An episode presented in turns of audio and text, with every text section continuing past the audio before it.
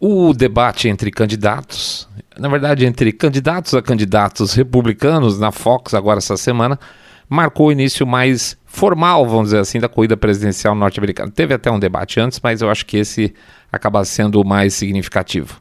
Mais para frente vão dar uma dividida nessas importâncias, tá? Mas vamos dar um enfoque aqui na parte republicana da coisa. Por que, que esse debate, apesar de não parecer, tem um peso? É uma Boa pergunta a se fazer, considerando que o Trump está disparado na frente da disputa. E aí você está falando de é, candidatos a candidatos residuais né, entre os republicanos. Especificamente com relação ao debate em si, um detalhe foi absolutamente ridículo e tem muito menos a ver com os candidatos, um pouco com relação ao partido e muito com relação à Fox, a empresa de comunicação que foi a organizadora. É, concordam que a função de um debate presidencial é dar informações para os eleitores, primariamente, né? E, em segundo lugar, dar visibilidade para os candidatos, que é bom para o partido, de uma forma que, sei lá, que eles sejam conhecidos dos eleitores, eh, os eleitores vão conhecer a plataforma dessas pessoas. Isso claro, sendo até meio inocente, imaginando que num debate se discute plataforma, né? Mas, no mínimo, o estilo e o posicionamento de cada um dos candidatos, certo? Não é isso para isso que serve um, um debate? Pois é. A Fox somente está permitindo que se use trechos de no máximo 3 minutos de vídeo é, para cada para cada canal, vamos chamar assim. Então posso pegar, picotar alguns trechinhos de 3 é, minutos e botar, por exemplo, no, no YouTube, que era a nossa ideia inicial. E após alguns dias, esses trechos têm que ser tirados do ar. Ou seja, ninguém fora a Fox pode usar, a, de verdade, né, as imagens do debate para falar do debate. Isso é pior do que se pode imaginar. Em primeiro lugar, trechos de três minutos não cobrem nenhuma troca de farpas aí, às vezes é interessante, entre duas partes. Ou nem perguntas e respostas simples, nada. Portanto, qualquer coisa que você coloque né, de três minutos, é, ainda que de boa fé, vai faltar, é, vai ter falha de contexto. Segundo, o debate com essas condições provou uma coisa muito clara: que as TVs, a grande mídia, vem usando política unicamente sob a ótica do ganho comercial. Ponto. A máscara caiu 100%. Azar se vai informar ou não. É, e a nossa honrosa missão inicial, que se imagina a imprensa, né? É, ela está basicamente vinculada a uma visão puramente financeira. Então, gente, se para um, uma disputa presidencial, onde as TVs têm uma importância muito grande, ou cada vez menos, né? Se a, a vamos dizer assim, o enfoque comercial tão importante, é tão fundamental, então a gente pode entender que é para tudo. A informação está abaixo do interesse comercial em 100%, tá?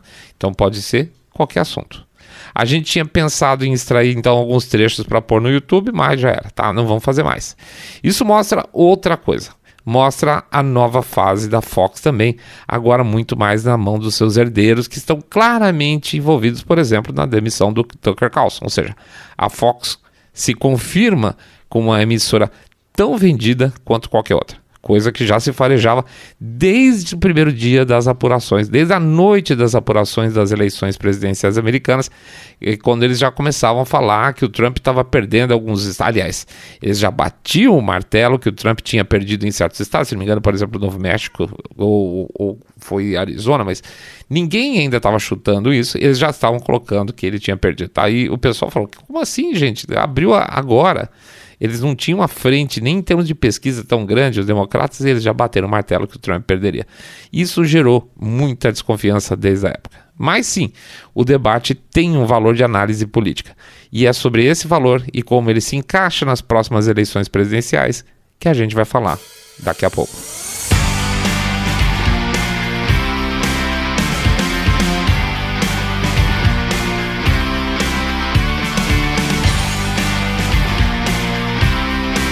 Num certo sentido, um show de horrores.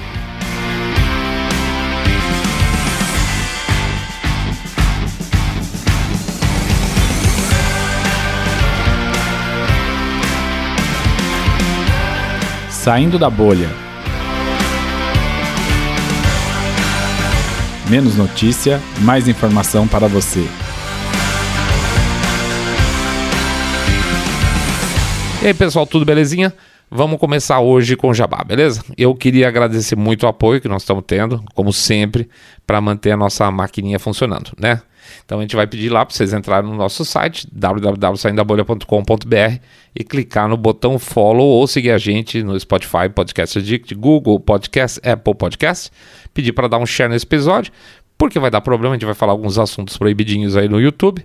Pede também para fazer o famoso boca a boca sarado, contando que vocês estão acompanhando um podcast cabeça direita limpinho supimpa, que detesta, abomina o politicamente correto. Pede também para vocês não esquecerem do nosso Pix, a tá, gente? Pix é importante.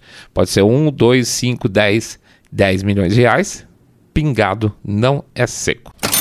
Uma coisa que nós estamos ficando muito felizes também é que com o preço especial do lançamento aí de loja, do e-book lá do Trelendo Teorias Conspiratórias, vendas do e-book voltaram com tudo. Elas estavam elas meio paradonas aí, a gente nem estava falando mais dele. A gente botou de volta na loja, agora na loja nova, com preço diferente e tal.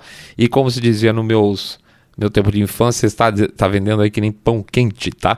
E agora a gente também tendo colocado com preço especial o, o Treler, né? A opa, aprendendo a Treler Notícias, para comemorar os quatro anos do podcast, esse book nosso, que é o nosso xodozão, tá? É caprichado, gordinho, sarado, é, tá, também começou a vender legal, tá? Ele tá agora por 15 reais. É um preço super bacana. Então, muito bom, a gente agradece pra caramba. Pede então para vocês passarem na nossa loja lá, loja saindo da bolha.com.br, loja saindo da bolha.com.br. Dá uma olhada nos e-books e dá uma olhada nas camisetas, materiais outros aí que tem caneca, etc. Nossa caneca Piu Piu Motherfucker tá vendendo super legal e a gente vai ter surpresa com relação a essa estampa também para vocês, tá bom?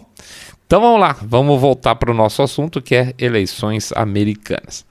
Na virada da semana, então, aconteceu o debate entre os candidatos, vamos chamar assim de é, candidatos sem chances republicanos, tá? Vamos lá por ordem, então, de popularidade.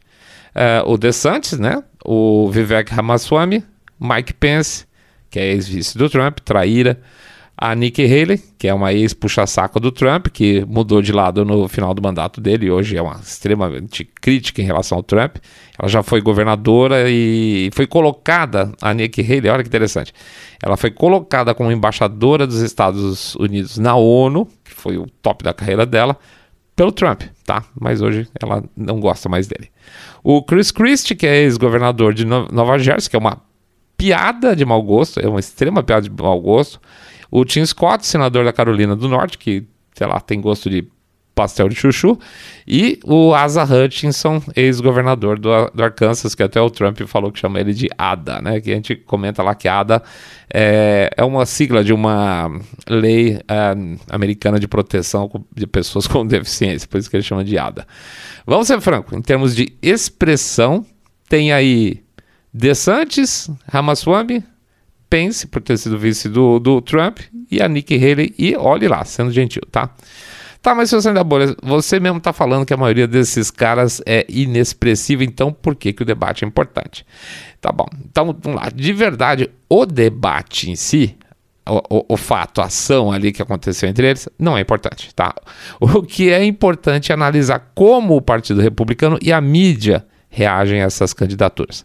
A gente está acostumado a ver políticos combativos, vai, republicanos, como o Matt Gaetz, o congressista lá, o Chip Roy, ou mesmo agora o líder que a gente falou agora recentemente, o McCartney, que, que falou no último episódio que estava surpreso porque ele foi ele, não sei se foi no último episódio, foi uma tradução do Twitter, agora estou me perdido, que liberou é, esse monte de imagens aí das câmeras do, do 6 de janeiro, né? É, foi um pouco de surpresa. Então esses caras estão tendo uma grande expressão, mas esses caras não são o Partido Republicano, tá? Eles são caras republicanos, só. É a mesma coisa que dizer que o PL é aqui no Brasil é um partido conservador. Não é, a gente sabe. Ele tem pessoas que vão lá batalhar pelas causas que, por exemplo, a gente acredita, você acredita, mas não significa que eles, sendo o que são, fazem parte de um grupamento ideológico. O Partido Republicano Americano tende à direita, sim, claro, mas aí dentro tem, uma, tem muita coisa, tem muita. É, como é que eu posso dizer? Vamos dizer assim, que tender à direita é muito longe desse novo espírito republicano que está surgindo desde a época do Trump. tá? Trump, historicamente, vamos pegar em termos históricos, ele é um fato novo. É, ele, a cabeça tradicional republicana, a estrutura tradicional republicana é um misto de centrão brasileiro com neocon. E olha que aqui para dentro, por exemplo, aqui no Brasil, o que está acontecendo com o nosso Partido Republicano, o brasileiro, tá? o PR, que tem uma, por exemplo, uma base evangélica, teoricamente, então se imagina que seria um partido conservador à direita, e o que está para acontecer com relação ao governo federal. Hum? Não é tão diferente assim lá. O que muda é o bipartidarismo formal, mas as correntes dentro do partido são muitas. É como se fosse um PMDBzão um pouco mais conservador. Portanto, o que o eleitor tem a chance de ver, além do posicionamento das linhas do partido, é a reação do sistemão, do grande sistema, e a reação da mídia a cada um dos candidatos quando você tem um debate como esse. Agrega aí mais um fato: o Trump não participou do debate, todo mundo sabe. O que eu acho que foi bom para ele.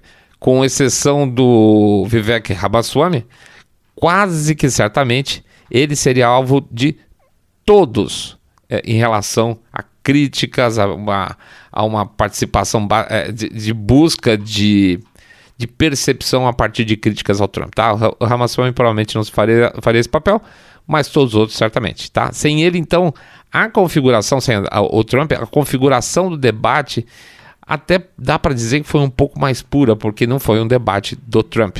Quer ver? Quem que eu acabei de falar que não bateria então no Trump, tá? O Ramaswamy. Quem foi o que mais apanhou de todos durante o debate? O Ramaswamy. É isso aí. É como se fosse uma substituição. Os candidatos não tinham o Trump para bater, bateram no, no discurso mais próximo, entre aspas, tá? Foram nada menos que seis ataques do Mike Pence contra o Ramaswamy, uns três do Chris Christie contra ele e outros do Tim Scott e também da Nick Haley, ou seja, todo mundo deu porrada no cara. Interessante que houve um alinhamento entre eles, muito suspeito quase. Talvez vocês ouçam meu gato comendo agora. Então vamos lá. Interessante que houve um alinhamento entre eles no sentido de colocar o Ramaswamy como se fosse o novato, o, o molequinho, buscando aí descredenciar o cara pela idade, mas na verdade era só descredenciar e aí tinha que arranjar uma razão. Então, por que isso? Porque ele era a voz distoante do estilo Uniparty, que eles chamam, né? Desse estilo meio centrão de todos os demais candidatos, com exceção do DeSantis. É, e claro, evidente, a imprensa detestou o Ramaswamy. Apesar de que alguns jornais importantes deram a vitória para ele no debate, é, ainda assim, a, a, de maneira geral, o pessoal considerou que ele foi péssimo, que ele é horrível, aquela coisa toda. Mas não é extremamente significativa a imprensa não gostar e as pesquisas de opinião pública darem resultado para alguém? É, é, mais ou menos uma comparação quando a gente tem filmes é, que a crítica adora e o público detesta. Você vai lá no Rotten Tomatoes, né? É, você tem aquele filme woke chatíssimo. O que, que vai acontecer? O Rotten Tomato vai falar que é ótimo e a, e a, a crítica popular vai dizer que é péssimo. A, a, crítica popular adora o filme, é mais popular, tem briga, tem o, tem o herói, etc e tal. A crítica tradicional, técnica, vai dizer que é ruim. É, é o mesmo papel da imprensa sempre. Se a população não gosta, a crítica gosta, tá? O DeSantis, vamos lá. DeSantis teve reações divididas de maneira geral. E eu diria que eu também fico dividido em relação à participação dele. Mas os, o mesmo levantamento que a gente falou aí anterior, né, que mostrou que o Hamas foi coberto de porrada, mostra que o menos atacado de todos os que participaram do debate foi o DeSantis. A exceção dos candidatos nulos, né, tipo o Asa Hutchinson. Dá para tirar informação dessa coisa. Pensa o seguinte, não estão levando mais o DeSantis a sério como candidato viável. Essa eu acho que é a principal uh, descoberta que a gente faz essa informação, porque senão ele apanharia, tá? Vamos, vamos dar uma voltinha aqui. Até pouco tempo atrás, a disputa no Partido Republicano, que se dizia abertamente, era o quê? Trump versus DeSantis. Com a candidatura dele que está derretendo e o Trump sendo indicado inevitável do partido, o DeSantis deixa de ser importante. Certo? Porque ele não está de verdade mais brigando com ninguém. E ele fica numa posição desconfortável, porque agora ele nem é o candidato viável que brigaria com Trump e nem é um Chris Christie da vida que está lá só para ganhar dividendo político, tá? O DeSantis, então, ele entra num limbo meio perigoso e eu não duvido nada, não duvido mesmo que ele acabe sendo por incrível que pareça, um dos primeiros a abandonar a corrida. Porque se continuar dessa forma, ele vai ter uma dificuldade de se preservar em relação à imagem dele e vai acabar ficando com uma figura aí meio de um candidato buraco tampa buraco, como são os outros tá? Como se ele fosse um Emael e não, vamos dizer, um Ciro Gomes. Tá, mais ou menos um paralelo aí. Pelo menos o pessoal fala assim: ah, Ciro Gomes não vai, mas pelo menos ele é, é relevante na hora da votação. Emael não. O DeSantis tem seguidores mais fiéis, tá? Ele tem realmente uma base de seguidores fiéis, como o Trump, e aos poucos também está construindo o próprio Ramaswamy. Seria bom então para ele para o DeSantis manter essa base fiel, continuando a acreditar nele, sem perder credibilidade e ser um candidato viável a médio prazo agora, tá?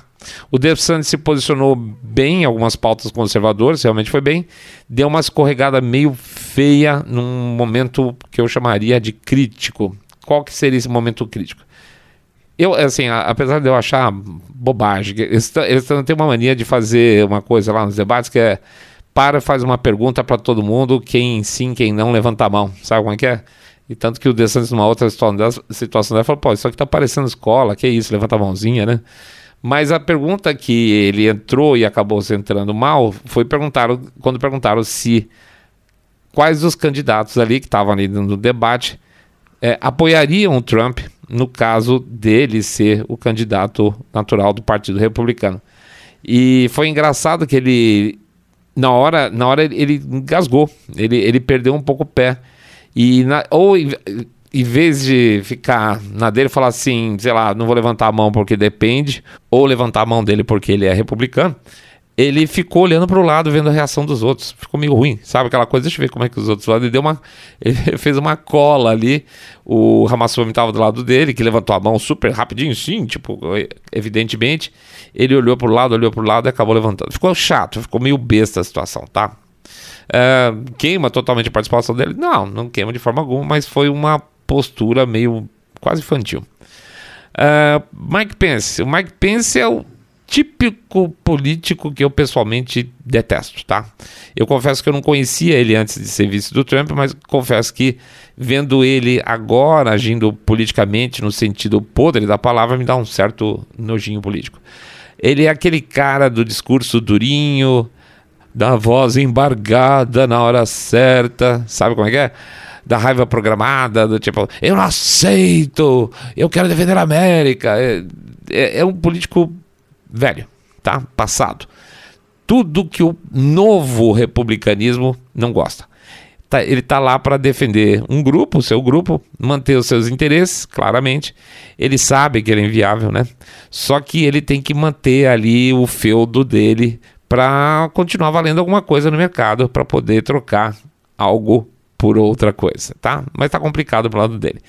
Por último, a Nikki Haley, e cara, essa mulher é um horror. Ela foi péssima no, no, nesse debate que eu comentei que houve. Ela participou agora tentando talvez conseguir espaço e aí ela resolveu ser meio um pouco metralhadora giratória. Nesse debate específico, olhando exatamente aquele gráfico lá de quem bateu em quem, ela deu porrada em todos, menos dos candidatos inexpressivos, que nem o Asa Hutchinson e o. Ah, e teve um outro para você ver como é importante a participação, que é o Doug Burgon, tá? Ele Tão zero que eu esqueci dele lá na descrição lá em cima. Ele já foi governador da Cota do Norte, está lá para plantar as sementes políticas dele futuro, tá? Cada um faça o que quiser. Pois bem, a Nikki Haley só não bateu nele e no Asa Hutchinson, tá? O resto, ela, o papel dela foi tentar ganhar espaço dando porrada. Eu não vou falar nada do Chris Christie, porque ele é realmente patético, como disse o Trump. Aliás, não, vou. Eu vou sim, eu vou contar uma passagem ele tomou uma baita invertida do Vivek Ramaswamy que lembrou uma situação em que o Chris Christie deu um, um, famoso abraço no Obama. E esse abraço no Obama foi considerado por muitos como um apoio disfarçado. Ele era sempre republicano, né? ele apoiou disfarçadamente a campanha do Obama em 2013. O Vivek Ramaswamy então pediu para que ele desse um abraço nele, porque assim ele poderia considerar o apoio do Chris Christie. Ficou legal. O Trump, na entrevista dele, que a gente colocou lá no Twitter, fala do Chris Christie, obviamente não fala bem. É, o Chris Christie demorou para apoiar o Trump, virou depois um super Never Trump posteriormente, por motivos óbvios, como o próprio Trump sugere, que pediu carguinhos, não ganhou, virou inimigo politiqueiro, tá? Veja, republicano naquela área ali do país, lá dos Estados Unidos, Nova York, Nova Jersey, com raras exceções, ele é meio de centro, centro-esquerda, tá? Ah, mas se eu sair da bolha e o Giuliani. É, então, com raras exceções. Mas então vamos lá, para de enrolar, porque esse debate, entre aspas, pode ser considerado importante, dadas essas características. Muito bem. Vamos considerar o seguinte: e se o Trump não conseguir sair candidato? Hum? E se o judiciário americano se mostrar tal, tão, tão corrupto, de tal forma que eles consigam de fato impedir o Trump de concorrer? E se ele ficar doente, sei lá, bate na madeira, ele, quer ou não, ele é um cara idoso, com sobrepeso, né? E se, como disse o Tucker Carlson, depois de tentarem afundar a carreira do Trump lá em 2016, pré-eleição, com mentiras, né, com golpes cabeludíssimos, sem sucesso. Depois tentaram impeachment, tirar o cara do cargo, sem sucesso. Depois tentaram indiciar o cara agora com N buchitagem, sem sucesso. Os caras já tentaram de tudo, né? O Tucker pergunta diretamente para ele se tentariam você não acha que ele tentaria alguma forma de violência contra ele? É, a gente sabe, a gente tem experiência própria aqui no Brasil. É uma possibilidade, né? Ou vamos dizer que tudo der certo. Por outro lado, tá? Quem pode ser o vice dele? Então, primeiro caso, Trump não é candidato. Esse debate pode indicar alguma direção. Segundo, ele é candidato. Quem pode ser o vice do Trump? Será que pode ser alguém dessa turma do debate? Eu vou quebrar de novo essa hipótese aqui em duas situações, tá? Na hipótese do Trump é, não ser candidato, pode acontecer N coisas. Vamos sublinhar duas. Vamos lá. Primeira, a maior possibilidade é há que se encontrar um herdeiro maga para o lugar do Trump. Mas quem? Né? Difícil, né? Porque Trump é Trump, assim como Bolsonaro é Bolsonaro, Lula é Lula. Transferência de prestígio não é uma coisa assim fácil. Na verdade, é uma coisa muito complicada de acontecer. E mesmo quando acontece, não é uma transferência integral, certo? Muito bem. A outra hipótese é que não haja, não tendo o Trump, é que não haja tempo suficiente para que um herdeiro maga apareça e se solidifique, tá? Aí o partido vai ter que recorrer a essa lista aí, que está aí colocada no debate. Na ordem de preferência do, do, do Uniparty, na minha visão, seria o Pence, porque já foi visto Trump, horror, a Nikki Haley, porque X, porque ela é neocon e adora uma guerrinha.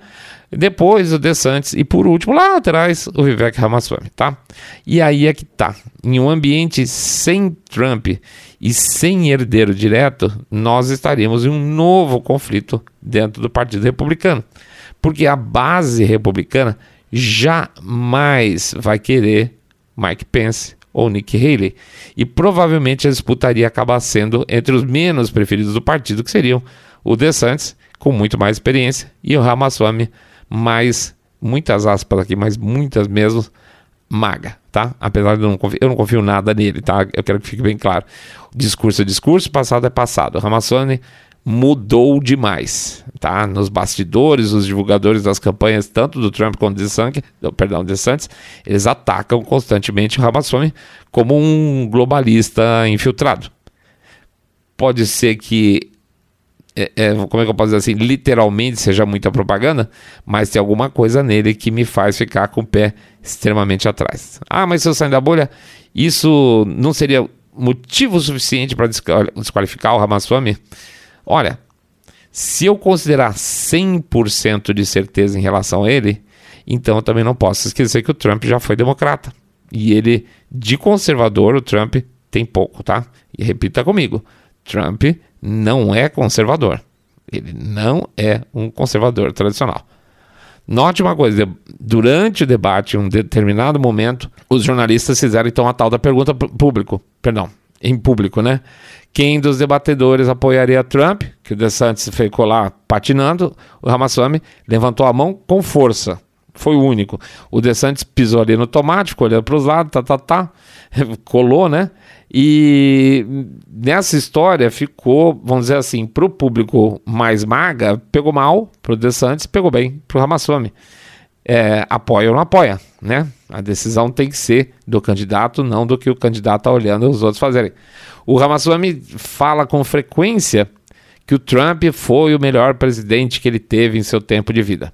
E, aliás, ele é criticado por, em relação a isso, porque, veja bem, se o Trump é o melhor presidente que ele já teve em vida, por que, que ele está se candidatando contra ele? Hum? É estranho.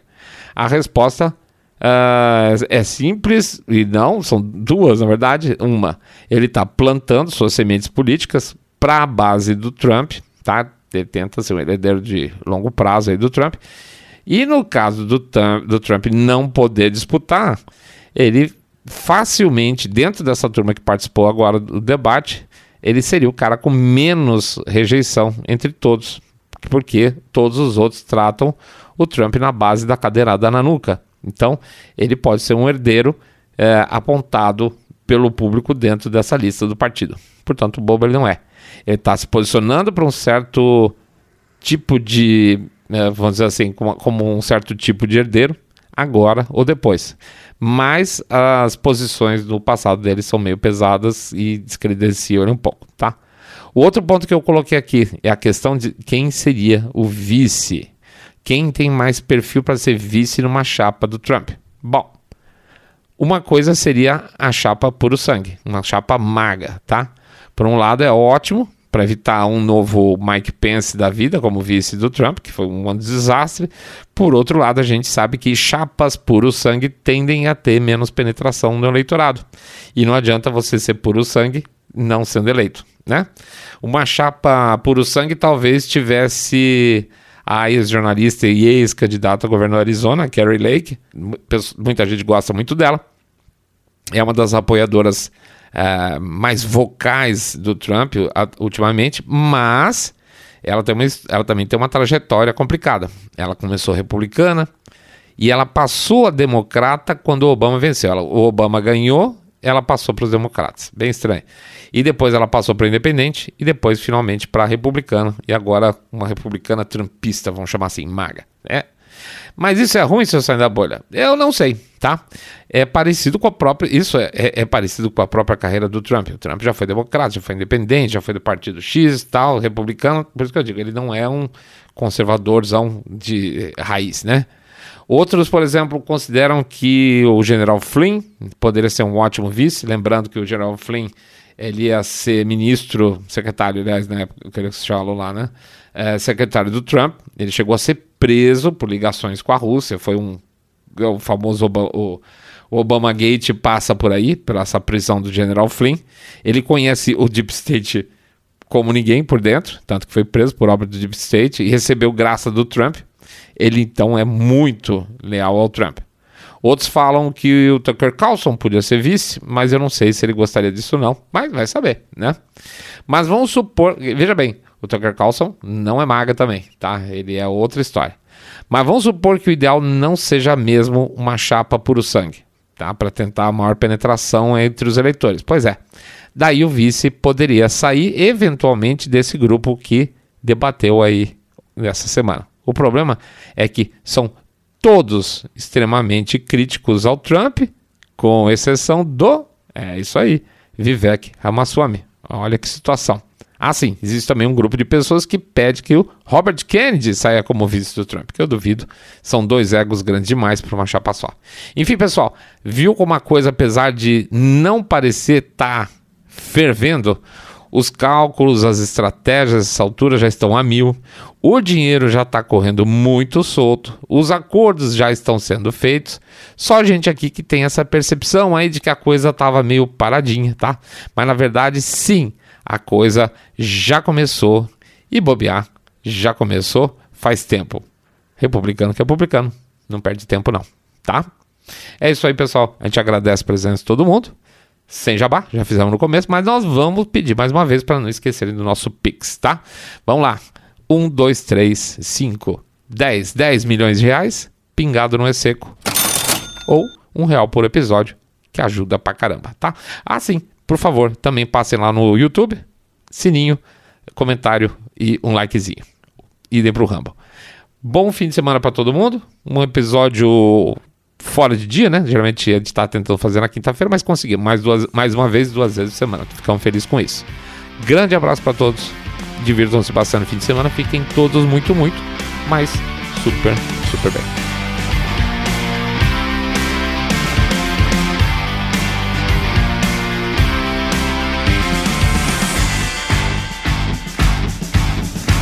Saindo da bolha.